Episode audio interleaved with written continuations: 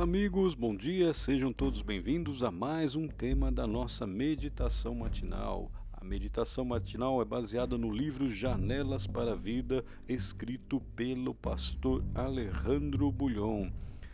O tema da nossa meditação matinal tem como título hoje, no dia 26 de janeiro, O que fazer? É uma pergunta, né? Baseado no livro de Provérbios 9, verso 8, que diz: Não repreendas o escarnecedor, para que não te aborreça. Repreende o sábio e ele te amará. Olha só que interessante, vamos ouvir então atentamente.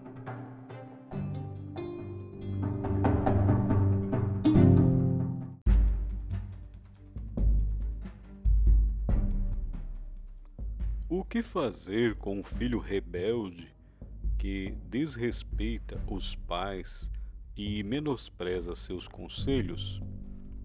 Como iniciar uma conversa com alguém que não quer ouvir? Que tipo de ajuda se pode dar ao escarnecedor? O conselho bíblico de hoje é incisivo. Não o repreendas. Deixa-o seguir o seu caminho mas a Bíblia não afirma que Deus está sempre chamando e esperando o retorno do filho rebelde?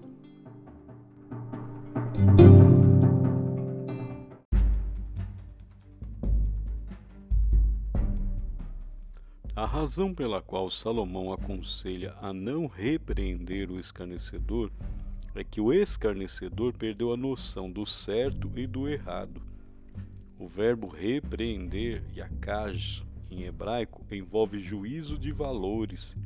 Literalmente, Salomão está afirmando: não digas ao escarnecedor o que é certo ou errado, porque ele não tem mais capacidade de distinguir o bem do mal. Como pode um homem que perdeu o paladar saber o que é doce ou salgado?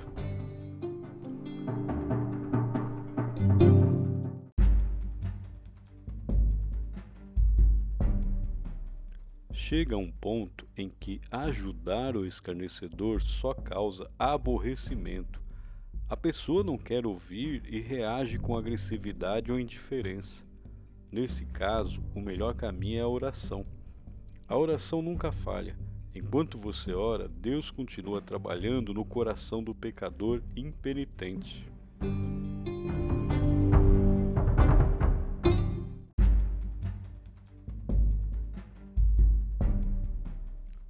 Dia Jesus disse: Não deis aos cães o que é santo, nem lance ante aos porcos as vossas pérolas, para que não as pisem com os pés e voltando-se vos dilacerem. Mateus 7, verso 6.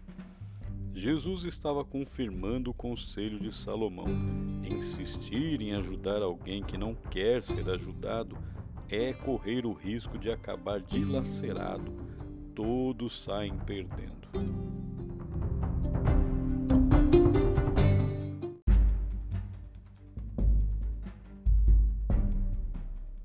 O que você pode fazer pelo ser amado que não quer ouvir conselhos? Apenas ame-o, mostre-lhe que você está ao seu lado. Ele não pode concordar com a sua maneira de pensar e de agir mas você está presente, pronto a estender-lhe a mão na hora que ele precisar. Amar em silêncio é a melhor maneira de conquistar um coração rebelde. Ninguém resiste ao argumento do amor. Palavras fazem muito barulho e dizem pouca coisa.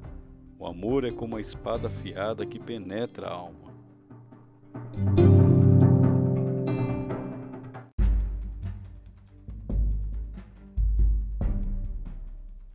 Faça de hoje um dia de amor e de compreensão. Use-o para oração intercessória.